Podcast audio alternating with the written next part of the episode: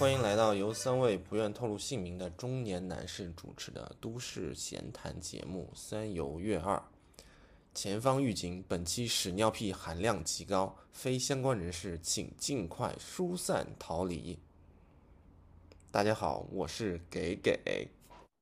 大家好，我是波云儿。大家好，我是雷欧。OK，呃，雷欧老师，我们今天录什么内容啊？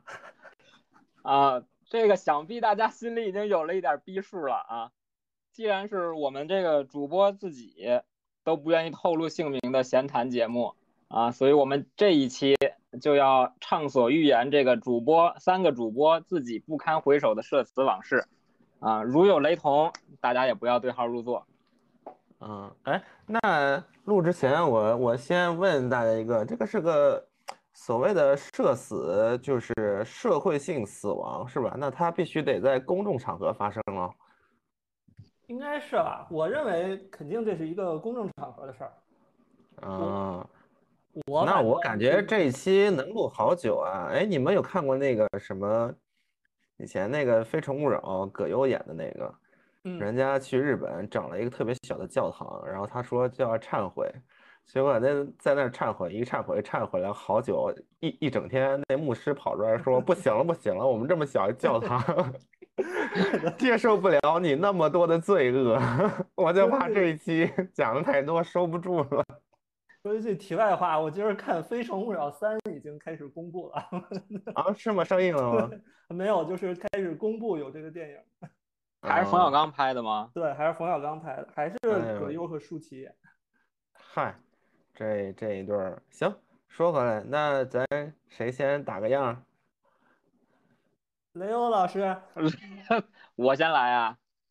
嗯，那我这个，我这要是先来的话，我这味道比较重啊，我这个。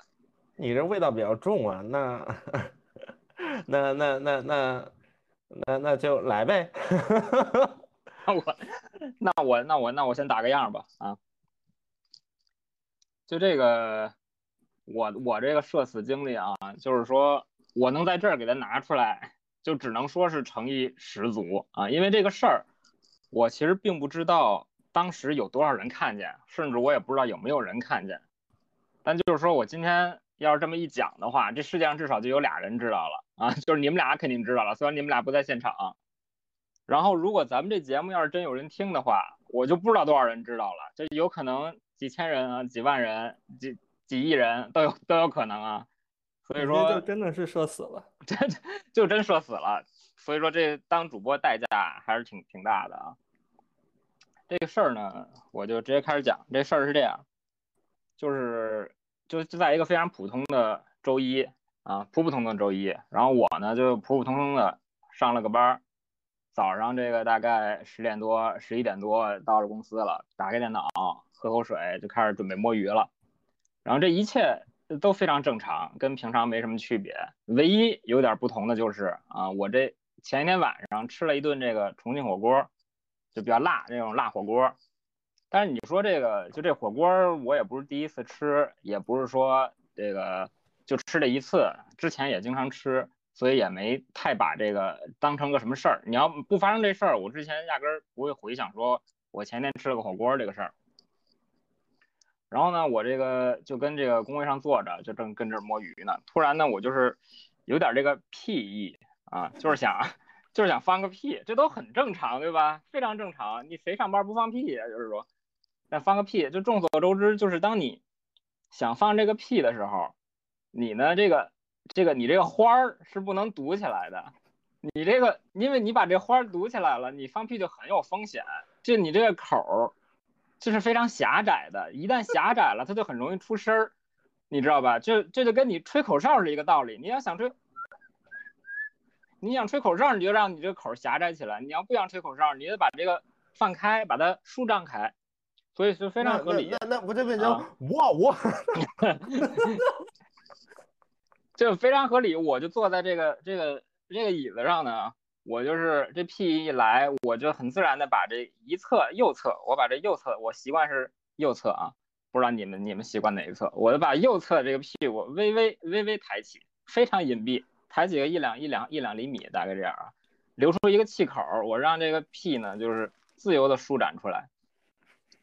这一切呢都按照我的预想发展，就是我只是觉得，我现在回想，只是觉得当时这个屁就是非常的绵长，就是这与它是别的屁可能就是那么几秒啊都不要一两秒就过去了，这个屁比较绵长，特别然后有柔很柔 很柔，有一点湿润，略带一丝的湿润，这我也觉得也很正常，你当时不会觉得有什么啊，只道是寻常，当时啊就可能就是是一个湿屁，啊，就是一个湿屁，都放过湿屁，对吧？就你上火了，或者你这前一天肉吃多了什么的，这这就是就是有点有点火辣，有点湿的，很绵长的这么一个屁。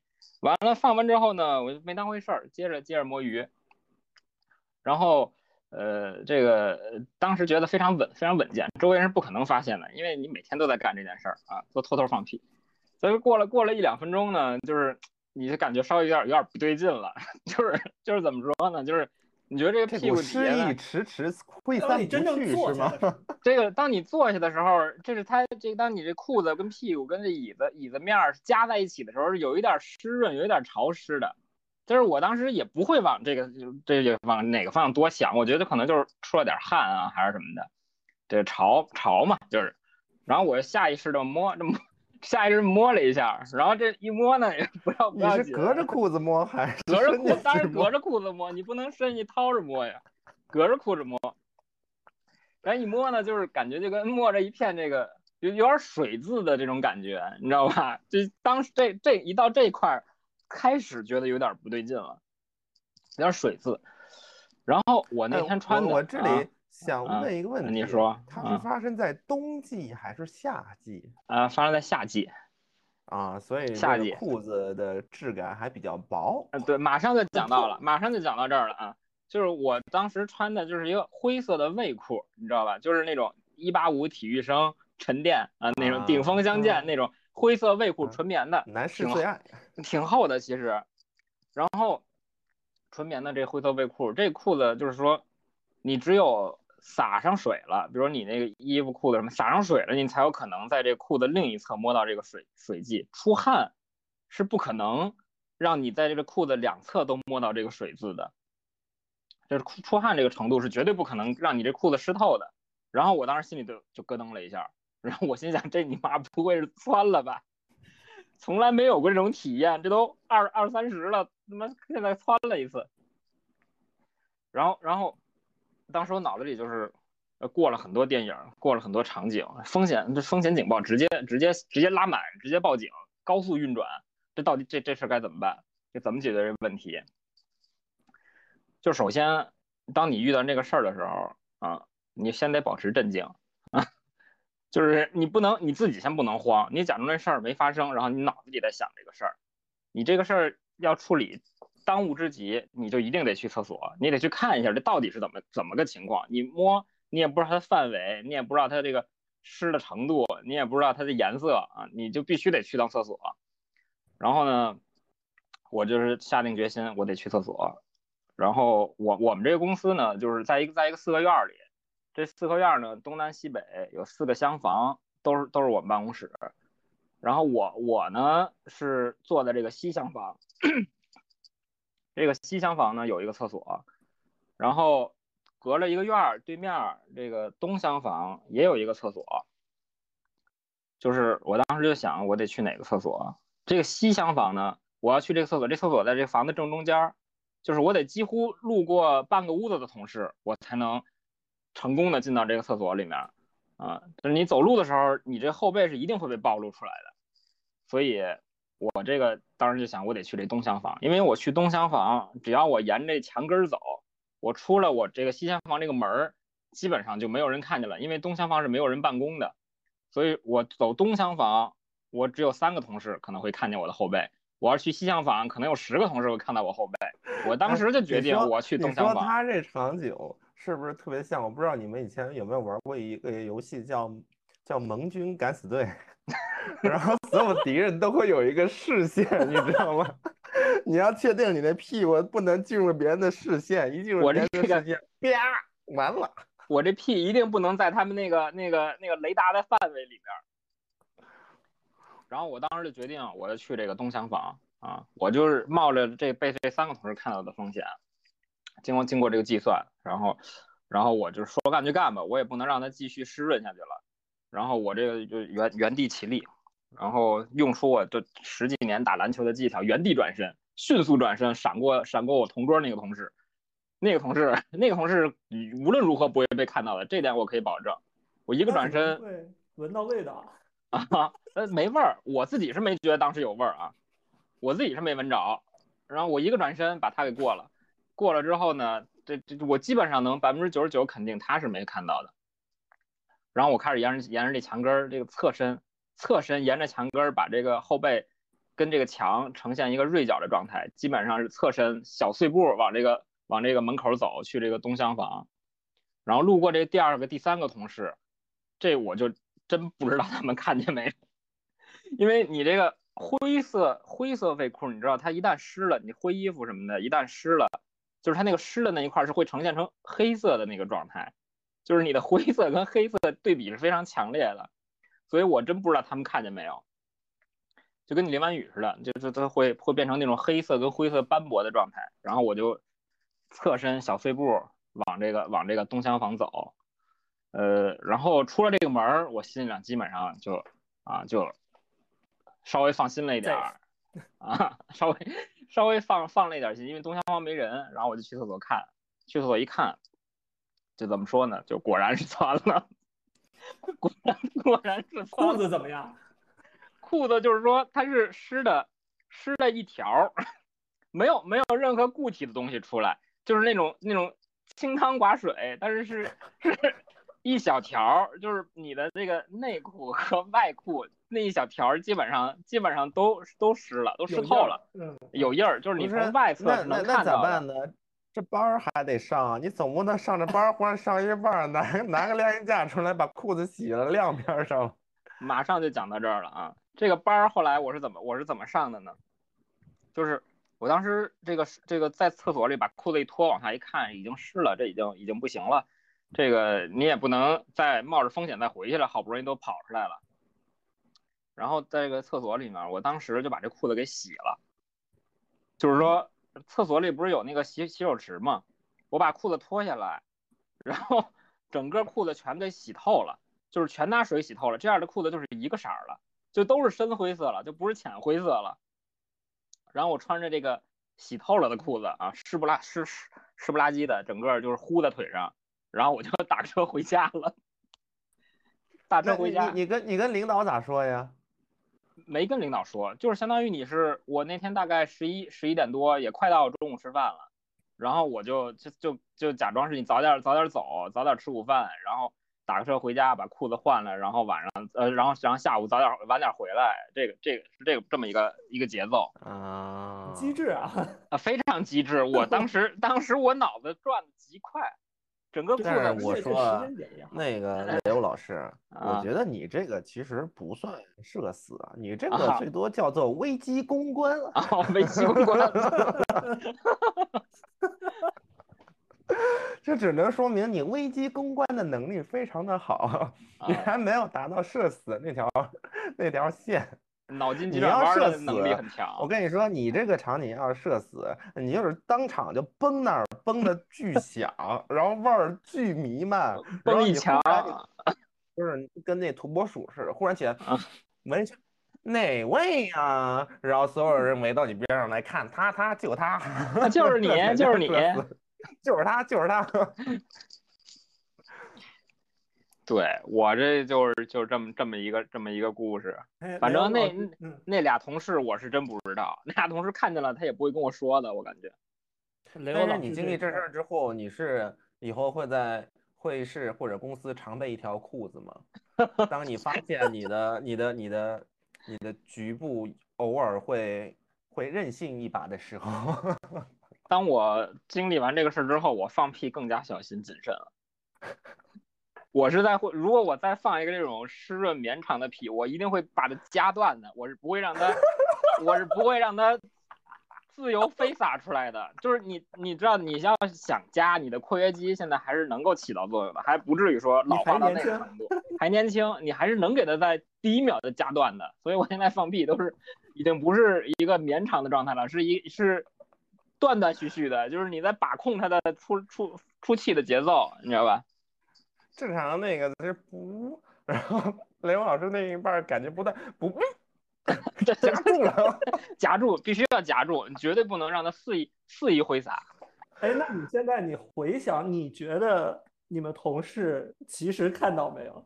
我觉得非常危险，非常危险哎，因为嗯，那个第一个老师讲啊，啊我啊作为你的同事，就算我看到了，我也作为一个正常人啊，对正常人啊，我意识不到我不知道你的同事里面有有有有些那些非常 不太正常的，我觉得大家应该也是装看不到吧。看过了，就是他如果看到，肯定不会跟你说的，不会跟你说，哎，我看你屁股湿了什么的。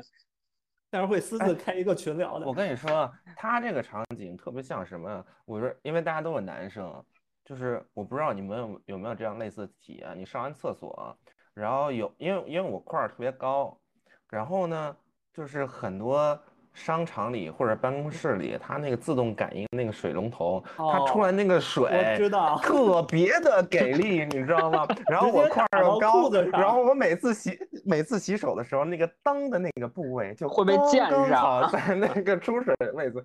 你说，你说我整个过程进行的都是非常小心谨慎，不让自己的排泄物就是沾染到自己身上一点点。结果去洗手的时候，吧唧一堆，你当间湿了好大一片儿，你知道吧？就是 就是。而且是点状的，点状的，对啊，就是喷射点射状飞的。溅，是吧？你你说你说我这出去咋跟人解释，你知道吗？就是非常尴尬，只特别好默默的在厕厕所里再站个十分钟，要不然就 拿着那个拿那个裤裆对儿，有的还有那种自动风筒吹的那个，拿着裆慢慢的往那边蹭，轰轰一轰。就如果你要是穿了一条灰色的卫裤，那将更明显啊！你就在灰色的裤裆上会有一些黑色的点状物。我每天在单位都要经历这个。你说飞溅的那个是吗？，对，因为它溅到裤子上、溅到衣服上是那种斑斑驳驳的那种对感觉，你真的 真的没有办法解释你无法辨认出来。对，你就你总不能边走边跟人说，哎，这是水，这是水啊，这不是鸟，这不是尿，呃更更尴尬。你贴一个便签儿，这是水。那个波源老师，你来一个，就是那种危机公关失来一个败的社死，来真的。社死的是吧？但是在真的社死之前呢，我也先先先来一个危机公关的，啊，现在大家都那么先来一个含蓄，先来危简单的危机公关的。对，就是因为刚才雷欧老师真的启发到我了，我之前没有想到这件事情，所以我快速的说一下。那个高中啊，高中有一次啊，那个是这样，我高中的时候都是骑车上下学，完了之后我骑车会骑很久，从我们家骑到学校大概得骑将近五十分钟，四十多分钟，五十分钟。完了之后，这整个过程就是你完全不停的，就猛骑。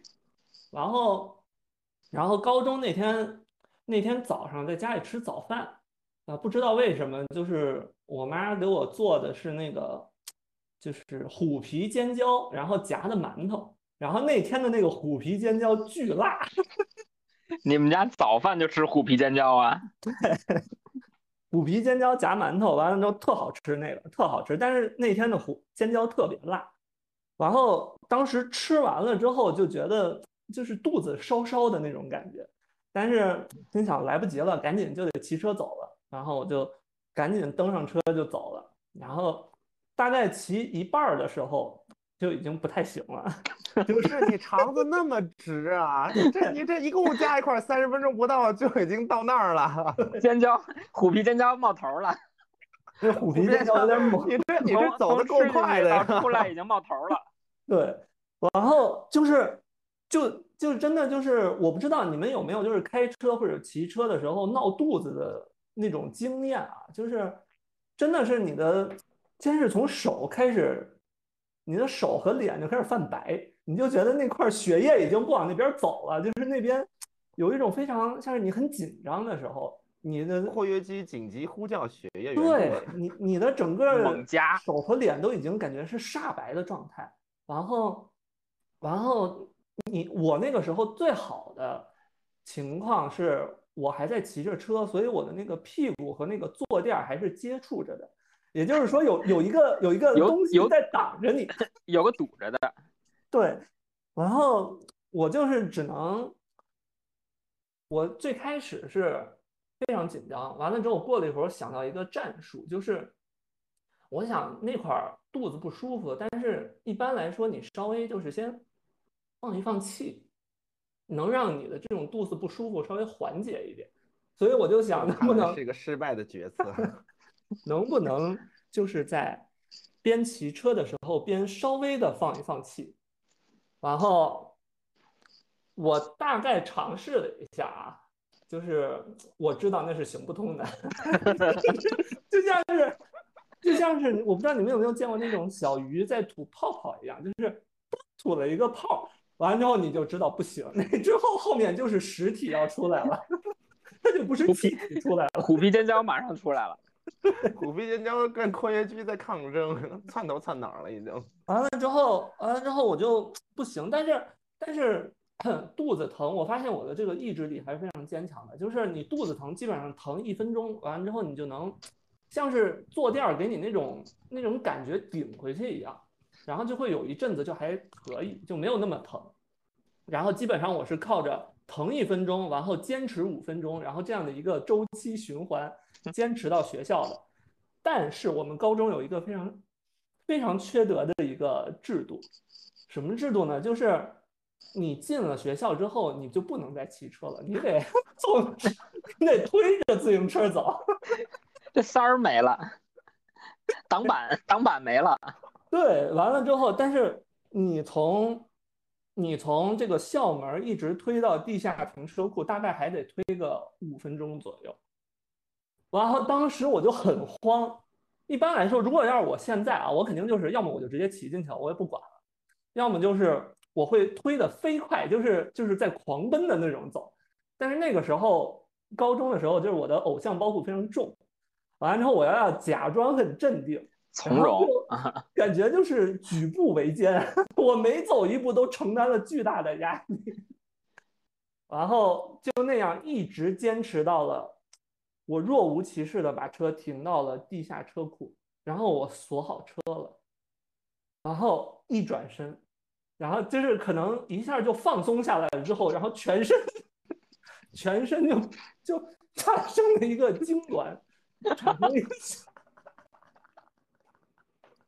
产生一个痉挛反应，然后那个时候就完了，就整个就是 窜掉了。你就你就在车库就就放对，而且那个时候我记得是，我把车停好之后，然后转身，然后应该是见到了一个同班同学还是谁，我跟他打了一个招呼之后，稍微走了两步，然后我就就直接痉挛了。你你可能当时处无法处理这种复杂的操作，一边打招呼一边绷着。对，就是就是一种。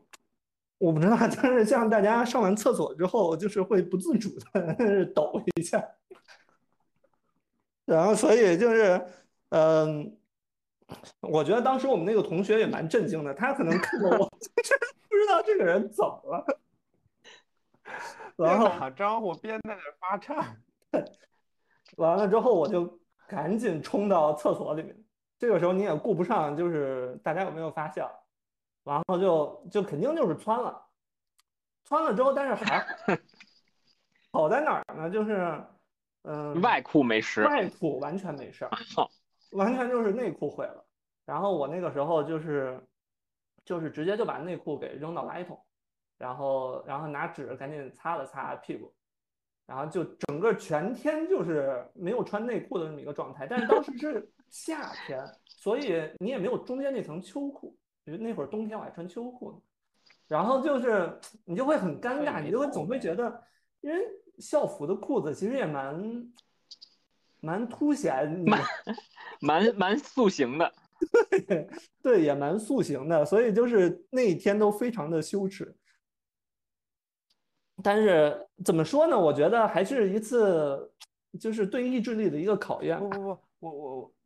请教一下波源老师，啊，你是早上进的学校，对你那一天 就没换裤子啊？那一天就没换裤子，那个时候应该是就，你就你就你就你就这么上了一天的课，对啊，故作镇定，而且那天还有体育课。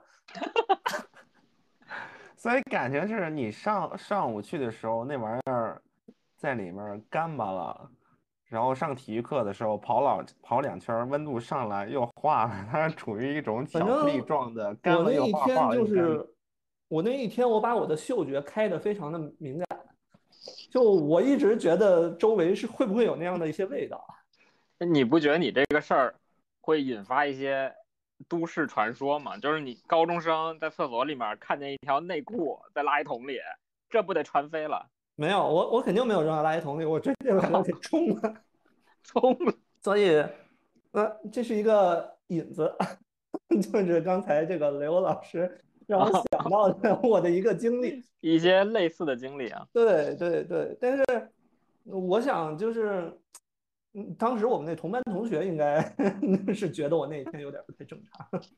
OK OK，那呃，那是呃怎么我再继续讲一个，还是还是给给来呗，来呗，行行行行行行，我我的这个这个社死的这个也是有点儿，嗯，也是有点儿没有那么屎尿屁，但是也蛮蛮劲爆的，因为这个确实是周围有很多人都看到了，然后这个 也也算是一个小范围的一个社会性死亡，然后包括对对整个呃就是社会影响也不是非常好啊，造成了一些不好的社会影响，就是那是我大学的一个经历，就是我们大学，我们大学呃，大家在上大学的时候，其实都就是还蛮蛮省钱的。完了之后，大家去吃饭，反正我们那个时候会挑一些就是那种自助餐嘛，比如说呃五十块钱的那种自助烤肉，随便吃。完了之后，包括呃我这次的这个，就是我们去有一家火锅店，然后是一个是一个，我记得当时是新开的三十九块钱的自助火锅店。非常符合那个年代的物价。是的，是的。然后，然后那个时候那家店因为是新开的，然后就特别火。然后我们那个时候放下课之后，大概可能五点多，五点多到那边，然后就有很多很多人在那边等着。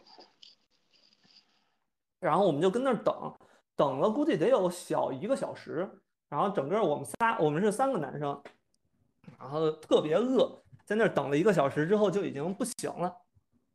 然后进到火锅店了之后呢，就开始狂点。那家火锅店还是挺好吃的，就是那种这种重庆火锅。然后它是，而且它那种自助的那个呃自助的形式还挺特别的，像是那种回转寿司，回转寿司店，它是有一个像一个小河流一样，就像是回转寿司的轨道，然后上面放着各种小船儿，小船儿上面就是呃，比如说土豆啊，什么海带呀、什么肥牛卷啊，就是这些东西，相当于是那么一种形式的自助火锅店。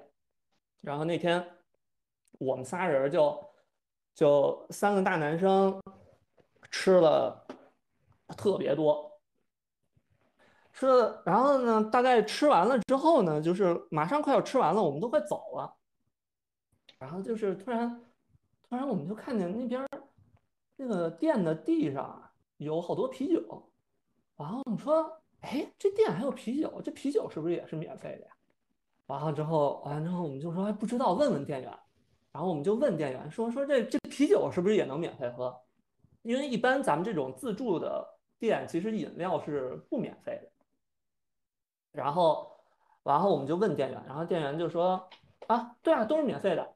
然后我们心想，我靠，这免费的不喝白不喝啊，那太值了。然后我们就一人拿了一瓶，拿一瓶呢，然后就就我们就说，反正今儿也吃的很爽了，就直接对瓶吹吧。然后，但是那个时候就是已经，嗯，说老实话，已经吃的非常撑了，很顶，对，非常顶了。嗯，如果要是喝白酒，可能也不会发生后面的一个情况。完了之后，我们就直接就是一瓶一瓶啤的，然后就。我们仨人一人就干了一一瓶五百毫升的，炫了啊！直接大绿棒子呀，对，大绿棒子，直接就直接就直接炫了，对，直接就炫了。完了之后，当时就是我其实刚一喝两口的时候，我就觉得不太行，但是你知道那个时候大学的时候，就是我们是很要面子的，特别是那个时候，其实呃，我我在中学的时候是完全不喝酒的，我是到大学才开始喝酒。然后那个时候就大家很喜欢喝酒，然后而且而且也会说，哎呀，谁谁谁的酒量好或者怎么着啊？那个时候就总是自诩自己的酒量非常好，然后对自己其实完全没有一个酒量的概念，然后我就就强迫自己把那一瓶整个给喝下去了。然后喝完了之后呢，他们俩就是有说有笑的，在那儿又开始聊别的了。然后我就我就已经不行了，就那个时候已经坐立难安了。那个时候就已经是，已经是你只能挺着身子坐在那儿，完了之后你什么都不敢动，你感觉就是你一动就不对了，就翻江倒海了，就要爆了？对。然后其实我在那一瓶酒炫到最后的时候，我就已经在想吐在哪儿的问题了，而且那个时候，而且那个时候我大概计算了一下，就是就是要走到卫生间去吐。是不可能的，就是走到卫生间大概需要可能也就一分钟的时间，但是但是已经是不可能了，这个时间已经赶完全赶不上。就是我只要是一动，就一定会一定会喷。然后我当时有有大概有三个位置，我想能吐的，一个是直接吐在桌子底下，这是一个比较正常的一个一个一个地方。然后但是我觉得，哎呀，吐桌子底下，周围人都看着呢，就很明显的一滩。然后，而且会吐到自己脚边上，就感觉非常不卫生。然后呢，第二个我想到的地方呢，是吐到他那个河里，就是那个，就是就是那个回转回转寿司的那个河里边。就是感情你你准备吐里面，让接下来的所有的 用餐人士都尝一点，是吧？因为我当时我当时觉得，就是吐到河里面会有可能会稀释，是？对。会隐蔽一些，因为它那个河看上去很深，一条大河把你的呕吐稀释了。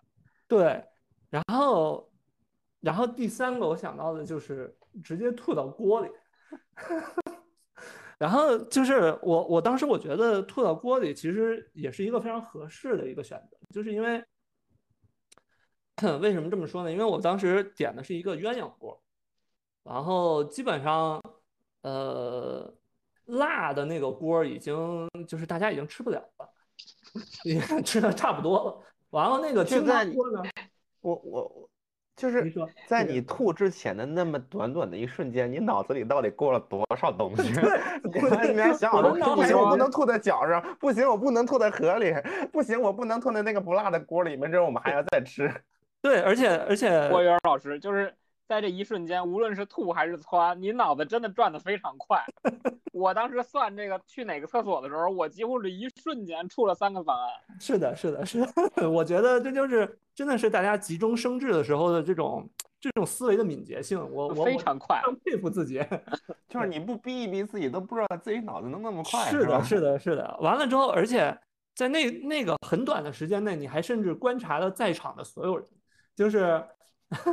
我会观察服务员在哪儿，我会。那你瞬间就是那个英英英版的那个那个那个夏洛克，你知道吗？对对对，就是我会观察服务员有没有在看我们这一桌，完了之后还会看周围的人有没有在看，然后最后我决定就是吐锅里，因为因为吐锅里我感觉就是，呃，怎么说呢，就是对所有人的这个影响好，最好的一种解决方式。对。然后，然后，然后炫完了之后，我就坐在那儿，就坐立不安，就就定在那儿了。完了，他们俩就在那聊天，然后聊着聊着，他们就发现我不对劲儿，然后就说：“波尔老师，你在干嘛呢？”然后，然后我就别跟我说话啊！现在谁都别跟我说话。完了，有有一个哥们儿说，比较有经验的一个哥们儿说：“完了，他要吐了。” 啊！另一个人说：“哎，那赶紧去厕所吐。”然后他这句话还没有说完呢，我就站起来，直接就炫到了那个，我精准的吐到了鸳鸯锅顶上辣锅那半圈儿。但是呢，稍微有几个金针菇可能洒到了清汤里边了。啊，完了之后就那一下完事儿，就一下就舒爽。舒爽了之后，就是那俩人跟我同桌那俩人就傻了。完了之后，我当时就是也知道自己做了一些错事儿，然后就赶紧 赶紧就是想要化解尴尬。然后在那一瞬间，我就跟我就跟他们俩说说，没事儿没事儿，清汤锅那边儿还能吃的。对，所以所以吃了吗？没有，但是我拿筷子拨弄了两下。那金针菇，那金针菇还是真能吃的，重复利用了，一顿饭吃了两遍，那形儿也不带散的。所以，所以就是，反正那次之后呢，就是那个，那次之后那家店我是再也没有去过了。我听说大概一年之后那家店倒闭了。然后，然后反正这事儿已经就沦为了我我大学里面的一个笑谈，就每次我们几个大学同学见面，就都会都会聊这件事情，而且而且我们就是一块儿见面再聚餐，就不会再去火锅店了。包括 PTSD 他敢让你喝酒吗？对，嗯，喝喝喝，每次都会喝，但是但是一是不太会喝啤酒，二是不太会去火锅店，然后甚至连自助回转寿司店也不太会去了。就是火锅跟酒这两个东西不能同时出现。对，对，所以基本上基本上就这么一个事儿，就是我觉得当时啊，当时店员应该是看到了，因为当时店员是就在门口，他是正对着我们那一桌的，但是那个店员什么也没有说。然后我记得当时就是我们要走的时候，店员看到我们那个锅，当时是粥一个了一下，一粥一个一一锅粥的这个状态是吧？就是因为粘一般粘稠。因为我我不知道你们有没有吃过那种，就是，嗯、就日清打住，打住，打住，打住！不行不行，因为我不不管你你接下来嘴里说出来什么食物，我可能对它都会有一些阴影。因为我我对当时吐出来的那个就是印象非常深，那个食物的形状。哎，你知道有一种火锅，就是那种花椒鸡火锅，最后是会把米饭涮在里面的，就它就是一个饭它就是一个就是很臭的那种那种黄金黄金米饭，最后最后一道菜就是对，本身就是鸡汤又是黄的，它就然后又把米饭糊进去，整个就是非常糊糊的一个状态。但我跟你说就变，成一个泡饭，但我跟你说，它更像什么？它更像日清拉面里面的那个那个鸡蛋。我不知道你们有没有吃过，就是日日清的那种杯面，然后它那个鸡蛋是那种圆的那个颗粒状的，那个像小云朵一样的，就那样的东西。这个波宇老师，这我就不得不说一下了。你这提及了这个品牌名儿，那以后这个品牌 就不太想赞助我们了。怎么还怎么接广告呢？以逼逼后了，以后怎么能怎么接这个日清拉面的广告呢？之后只能这块儿就先逼逼了。但是你们知道，原来那个时候啊，特别是这种很便宜的火锅店，他们这个锅是会重复利用的。老汤是吧？对，老汤是吧？对，就是我我是听过有这个传言，但我不知道这个事儿是真的我不知道是不是，我也不知道是不是呃真的。重庆那边说是有老我是没有汤去过那家店。那家以后从此之后开始卖粥火锅了。反正对，基本上就是就是这么一件事情。反正我觉得还是蛮劲爆的，嗯蛮社死的。感谢博渊老师给我们通过两个故事给我们立体的介绍一下我们这个消化系统啊，从嘴啊到那个局啊，都是能怎么能做到花儿一些东西，到那个 花儿，这一整套打齐了。对，但是我觉得更重要的还是人在这种危难关头的这种思维的敏捷性。我觉得从此我我经历过我这个事儿之后，我对自己是自信是提升了一点儿的啊，对于自己的危机公关能力以及这种在在极限状态下的思考速度，是还是对自己有一些自信的。对，反正我是相当有自信的，但是我对我的肚子没有什么自信了。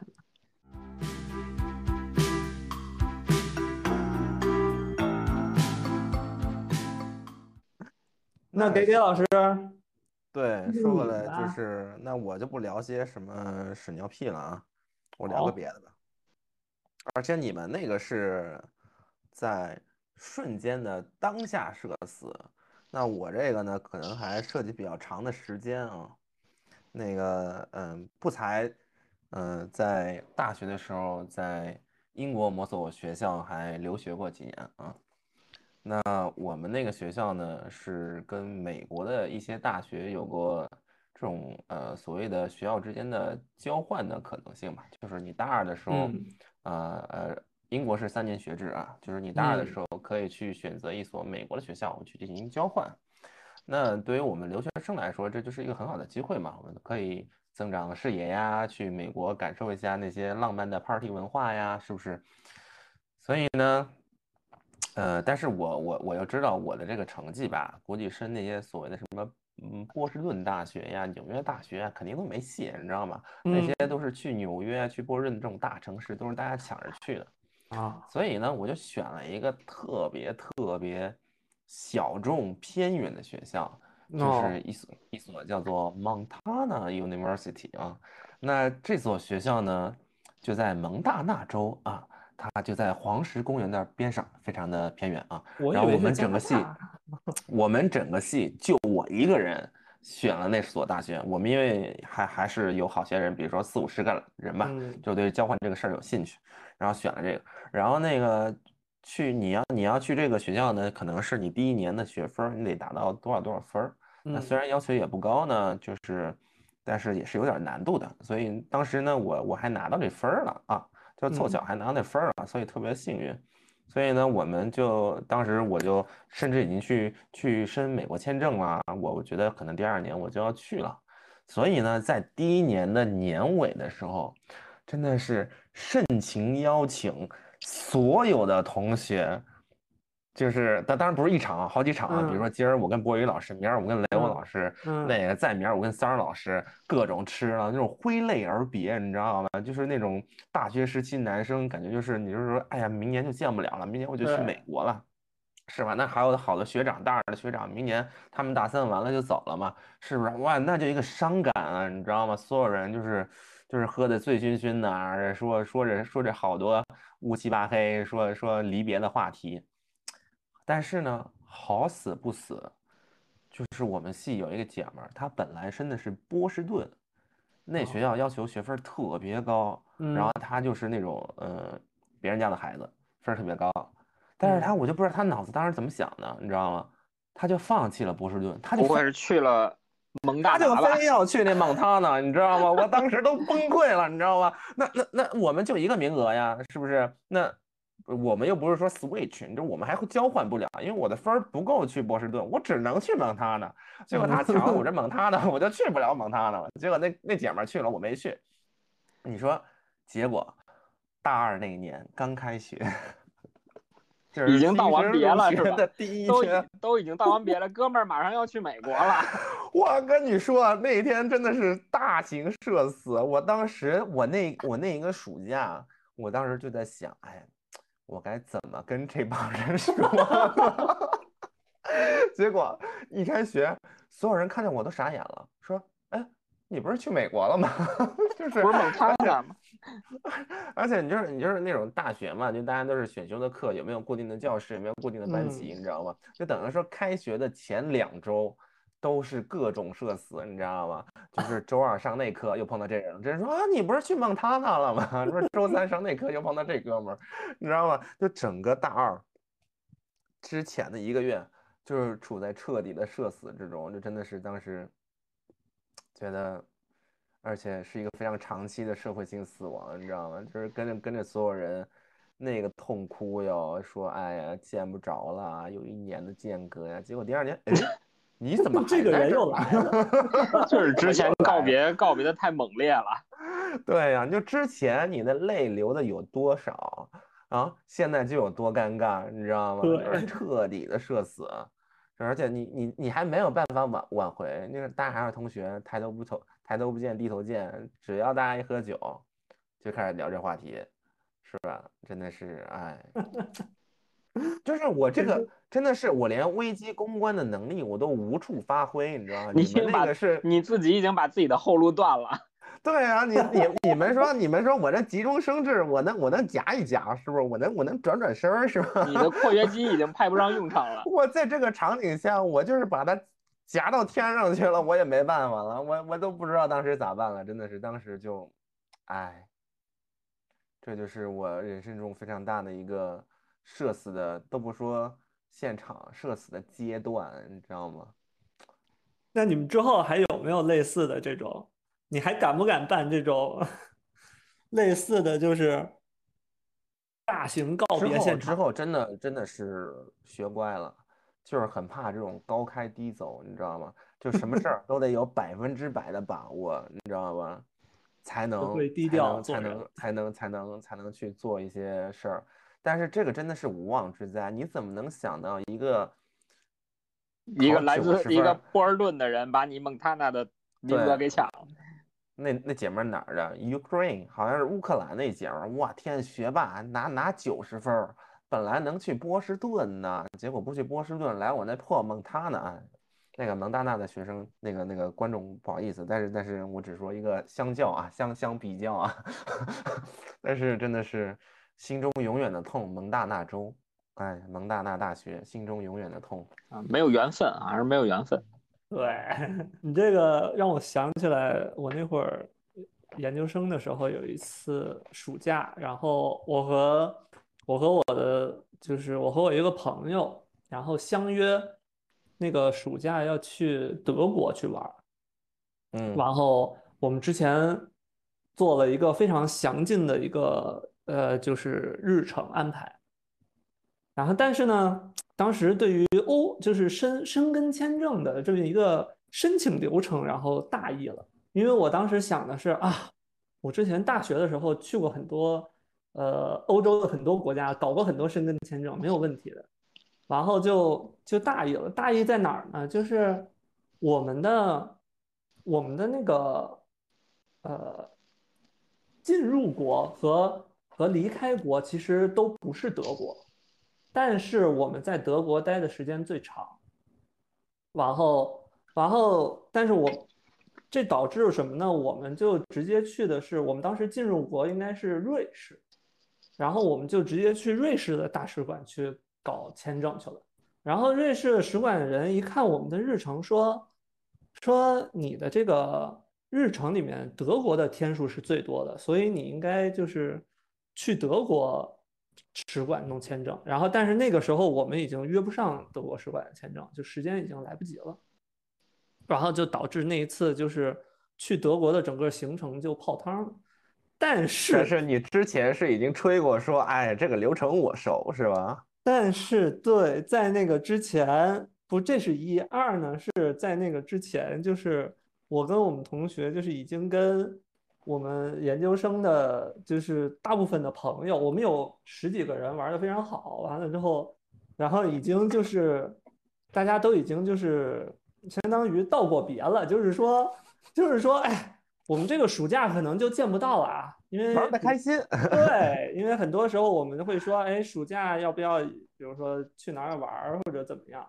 然后那时候已经就是喝了好几顿酒，也是，然后就说。暑假就见不到了，还过几个月之后再见了。完了之后，等 等真正暑假开始了之后，大家也发现，哎，你怎么还在学校？是，就是其实也会有一样的这种这种感受。哎，刘老师有吗？刘老师有什么高开低走的社死现场吗？我的人生非常的稳妥啊！哎呀，那么稳健呢，并没有高开低走啊。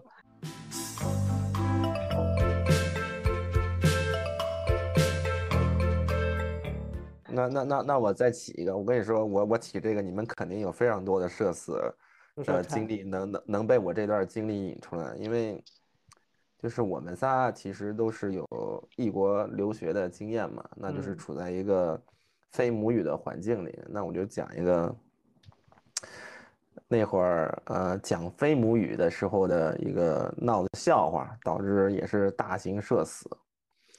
那那会儿我们我们去我我去非洲参加了一个呃志愿者的活动，那我们是去当地照顾猴子，因为当地有很多猴子是，呃，它那个猴子是原来的品种是是是墨西哥的，但是他们当地人很喜欢把它作为宠物猴。然后呢，但是等那个猴子长大了，它开始发情就有攻击性，当地人就弃养了，所以就是我们有这么一个农场，专门是去让这些猴子可以安乐死的地方。那所以呢，给这些猴子我们会建好多笼子呀，那笼子那笼子是是铁丝网的，但是笼子的下面是水泥给它固定的嘛。那我们作为志愿者，我们就会有一项工作，我们叫叫 reinforcement，就是要加固这个笼子，同时要把这个笼子的格局经常变一变，因为让要让那猴子觉得说，哎，我到了一个新的环境了，让它随时，而不是让它觉得说我永远被关在一个固定地方。那这个工作里面有一项非常困难的工作，就是我们要把下面那个水泥去加固。那水泥在英文里的这个单词叫 cement。那这个 cement 呢，跟我们男性的某些就是就是排出物不可名状的的 semen 啊，那就是我那时候就把这两个单词给弄混了。OK，这就是这个故事的前提。OK，然后呢，就是有一天我们就干完了这个非常辛苦的水泥活儿，然后我们一帮人坐下来喝喝啤酒，围着篝火打屁聊天儿。那大家都在抱怨说：“哎呀，这个，呃，这个这个做水泥的工作实在是太累了。就是我我喜欢其他的工作，比如说给猴子喂食啊什么的。那这时候，哎，我就在那儿灵机一动，OK，我跟他是说，因为我们我们做那个水泥，因为水泥它是当下不是不是干的，还是软的嘛。其实我们很多甚至之前的志愿者都会在水泥上把自己的名字写上去。”就是说，比如说，哎，给给二零零九多少多少多少，好像有一种很纪念的仪式感觉，我自己留下了什么。所以呢，我我就不跟大家说英文了。反正当时我的原话是说，呃，做水泥工作确实很累，但是它有一个好处，就是你可以最后把你的名字写在水泥上，然后大家把这句话里的水泥换成金字，就是 我当时的原话。当时在场所有人都都愣住了，你知道吗？就说：“哎呦，这这亚洲小伙儿还有这爱好呢！”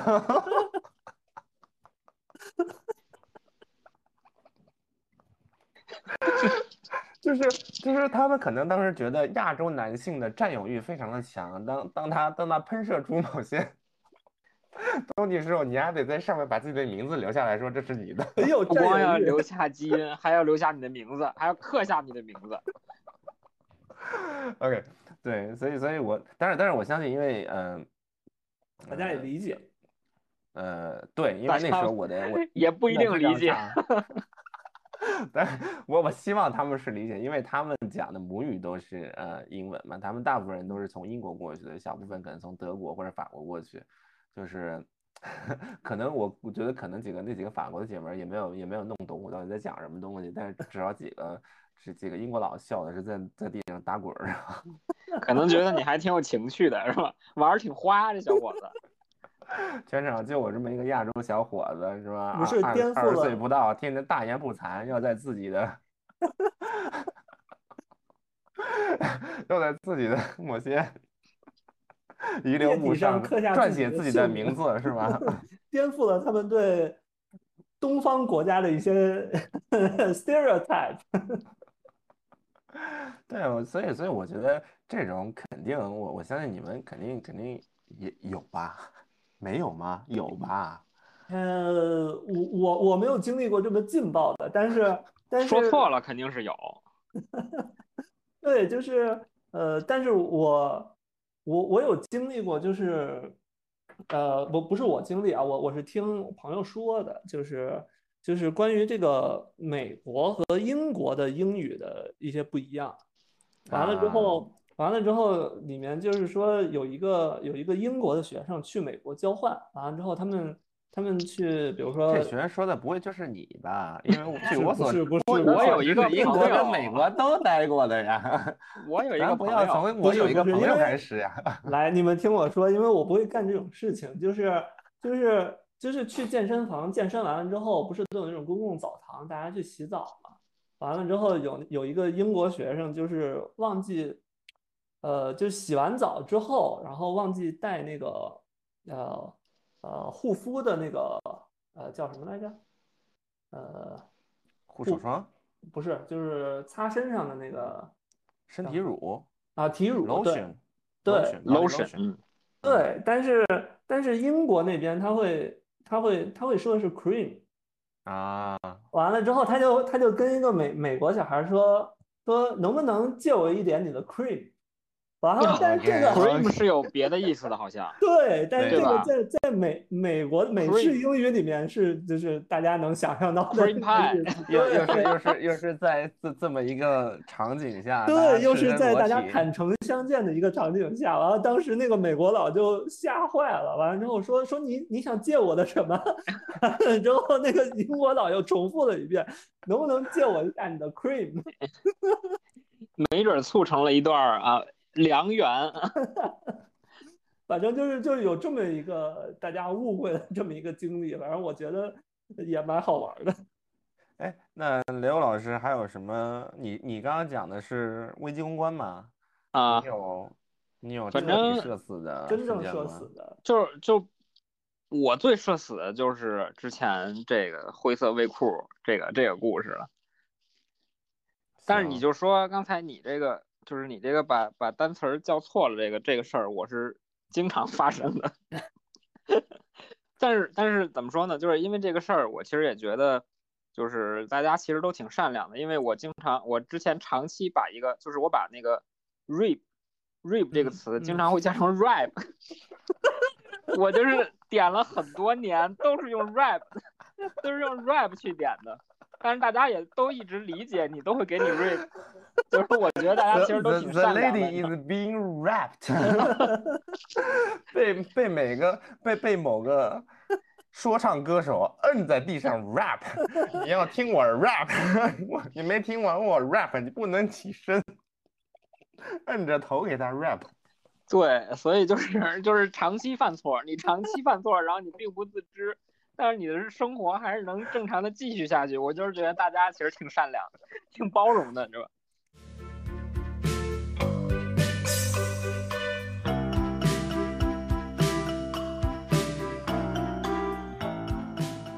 对，哎，但哎，但这时候我就我其实就想跟大家聊一个话题啊，就是就是你不能总是觊觎于呃周围人的善意和善良，是就是当发生在一些已经已经社死、危机公关失败的情景，大家现在也是啊中年人了嘛，是吧？除了脸皮变得越来越厚，嗯有一些什么，呃，可以解决类似情景的方式，可以传传传传授给大家吗？比如说我我小的时候，小的时候我就真的完全无法去处理这种场景。我记得小时候有一次，那会儿还是小学呢，那会儿我小学中间有段时间窜个儿窜的挺厉害的。然后呢，就是学校门口都会有一个三角的标，你们记得吗？就是那个前方学校车辆慢嗯行，对吧？有我不知道为什么那个标那天就挂的特别特别低，然后呢，那会儿我走路就喜欢低着头走路，然后背着个书包，低着头吧唧吧唧往学校走，走着走着就是上学那课，就是学校门口那条路上人巨多，然后梆一下就撞到那个那个三角标上了。就跟敲锣似的，是吧？跟你说，这这还不是最最那什么的，你要是说撞了嘛，你看看边上没什么人看你，或者或者边上人不太在意，笑你两句你就走了嘛。嗯好死不死，就边上有一奶奶带着她孙女儿，也在上学的路上，然后她奶奶还叫特大声，然后对她那个那个孙女说：“你看，我跟你说啊，你走路不能低头，你低头就会这样，你知道吗？”我当时就反面典型，真的，我真的是，你看，我是一小学生，那在幼小的心灵，就完全不知道该怎么 handle 这么一个境，就是社死的场景。我我我能做的就只能是低着头继续赶紧快步往前走。还好前面就已经没有什么标儿，要不然我跟你说，前面要有这标还得再撞一下。你看，那就是我我这种年那时候还年少无知，不知道怎么去处理这种情况。嗯，就不知道大家有没有那 Gay 么老师，你现在是可以传授一下？你现在有什么经验吗？你现在已经掌握了什么方法了吗？嗯，Gay Gay 老师，现在啊，我。看起来给给老师到现在也没掌握什么方法。对，因为因为首先说首先他的呃，毕竟社死的方式有多种多样嘛？就每次都是突发情况，你很难预判你也判。没有嗯你也没有一招儿真的是以以以以不变应万变，一招破万式也很难。呃，如果说非要说有一招一招破万式的话，那就是提升自己，让自己的脸皮更厚。这个这这是这绝对是呃一招破万法的一招哈。但是我觉得，我觉得可能也不是所有人呃能做到这一点，特别是一些年轻的朋友们啊，偶像包袱比较重，脸皮特别嗯薄，对特别是当下社死当下，如果你脸红了，完了。你就完了，你基本上宣告就直接宣告死亡对，你，就完了，你就脸就不能红，你知道吗？必须要所以呢冷静，必须保持冷所以呢，静。从此衍衍生出来一个可能的补救方式啊，那大家就是去美黑啊，就 是给给老师的思维有点跳跃，你式你这你这晒得特别黑啊，你你就是说当下黑人不会社死呗？哎哎哎，当下至少啊，你在破防的瞬间没有被人逮到啊，面不改色心不跳。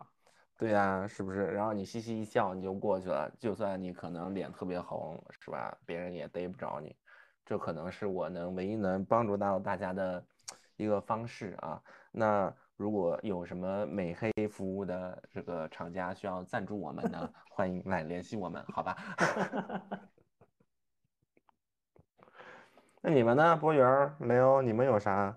我我觉得是有一个办法的，啊哈，嗯就是就是你你不能要求所有人在那一瞬间非常冷静，因为可能大家个嗯性、性格、处理方法都不一样，这个事儿的呢也是程度也不一样，程度不一样。样，然后起因也不一样，这是之所以会社死，但是它就是千奇百怪的事儿，千奇嗯百怪的原因都会都有可能发生。但是这个办法啊、就是说天下武功唯快不破，只要你快在那一瞬间脱离现场，你就能重新获得一片新天地啊！就像就像你当时从工位上 离开的我一个一个转身，从来没有这么快的速度转身过人过。在那一刻，詹姆斯都防不住你。防不住，绝对防不住。你的羞耻，你的羞耻让你的肌肉都已经绷起来了。感觉速度已经超过博尔特了。哎，我跟你说，有时候就会有一种特别荒诞而又邪恶的想法，就是就是我到时候要办一个培训班，如何去锻炼你快速思维的能力？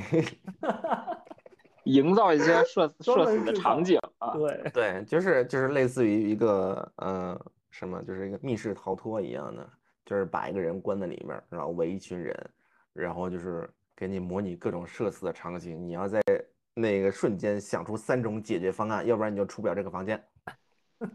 对，你能参加你这个训练营的人是多少有点变态在身上，多少多少有点变态在身上，喜欢羞耻，喜欢羞耻的才会参加你这个训练营。那博宇儿呢？你你你说有什么方法吗？呃，我都是在心法上提高自己，因为我觉得呢，我这个从反应角度来说，我就是一个普通人，就是我可能很嗯难反应这么快，因为而且特别是什么呢？我们这种社死场景真的就是非常突然，你突然到你自己都反应不过来，你社死了。有些时候你只会关注到就是你自己出的这个事情，然后所以。我我现在我是这几年就是 练练出来的是吧？我这几年成长了一些，就是我从心法上，就是我给自己的一个呃怎么说呢？我这几年给自己感觉自己学到了一个一个道理，就是其实大家并没有那么关注你。啊，对对，其实是这样的，就是在当下你社死的这个瞬间，大家是会可能，比如说嘲笑你，或者是，或者是惊呼怎么怎么样。但是实际上，在这件事情之后，其实很多人都记不得你的这件事，但只有你自己记得。然后或者是就是大家可能记得有这么个事儿，但是并不记得是你这个人。并不记得是雷欧老师那个裤子那儿有一有有一些印记，或者我后来还是会经常穿着这条灰色卫裤去上班，现在还在穿啊，以后也会所以。所以简而言之，博宇儿老师的的方法是，你要把希望寄托于别人的健忘 和你的你的存在感薄弱，是吗？我觉得就是就是你知道，当你遇到一些重大的创伤的时候，你其实生理上应激的会忘掉这件事情，会诞生一些自我保护你护机制。忘记了，身边的人没忘记。但是不管怎么样，自己轻松了就就好了。但是怎么说呢？你站在周围人的角度啊，虽然你社死了，但是给大家带来了快乐，也不是一件坏事儿。哎，至少有了一些谈资，是吧？像你们同学聚会啊，每次都聊起来这个喷射。陶冶了别没有，我觉得这个啊，这个就取决于你平时，呃，平时的人设。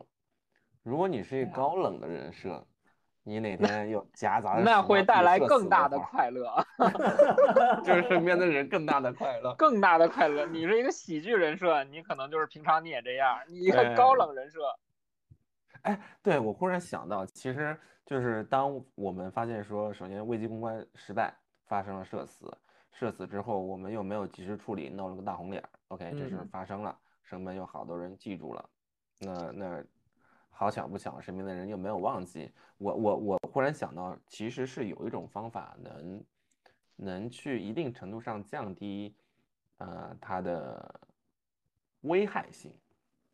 就比如说吧，啊、比如说我刚才说的那个呃社死的故事，就是我交换的那个故事，就只要我跟朋友们聚会中间有任何一个人知道这个事儿，嗯，我就会在他说这件事儿之前先说出来。主动提出来，是吧？对的，我就先往自己身上泼脏水，显得自己很大度。这不是显得自己很大度，我就是把它当一个笑话一样。嗯，说出来说，从哎，以前真的是哎高开低走，好闹了好多笑话，就就以前在交换的时候怎么怎么着，哎，死劲往自己身上泼脏水。我大概理解了这个，就是大便往身上往脸上抹，就说就这就这，你来，别让自己达到一个无法破防的状态，你知道吗？别人说啊跟自己说性质是不一样的，对，就是而嘲且你跟被潮 性质是不一样的。对对对，所以所以这就是我唯一能想到说事后你能你能去补救的一个方式吧。啊嗯，这也是一种危机公关的手段，是吧？事后危机公关的手段。对你，你你就得你就得一帮人聚会的时候，你就得非常清楚的捕捉到说到底谁这里面也有一个危机，就是嗯你的朋友可能完全忘记了这件事情。我要不停的去跟他去 refresh 这个 memory。就是你比如说我这个灰色卫裤，可能真的没人看见，我哪天自己主动一提，反而大家都知然后结果你你隔壁那同事说，哎，我说的你那天转身那么快，所以啊，这一集上线之后，我觉得雷欧老师 非常危险，你不能再穿你那个灰色卫裤了，可能就有听户们要知道了。只要是我们听众里面，只要是在在一家位于四合院儿办公的 企业，然后身边做了一个穿基本上就是能对号入座了，可以说是明示了。对号入座。所以咱们一开始就说不要对号入座。如果你 如果你发现了是我，你也不要让我知道，给我留一丝面子啊。好之后这个社死系列还是还是要以我有一个朋友作为开场。时间差不多了，以上就是本期三游月二的全部内容。一首 The Cure 的《Sugar Girl》送给大家，下期再见。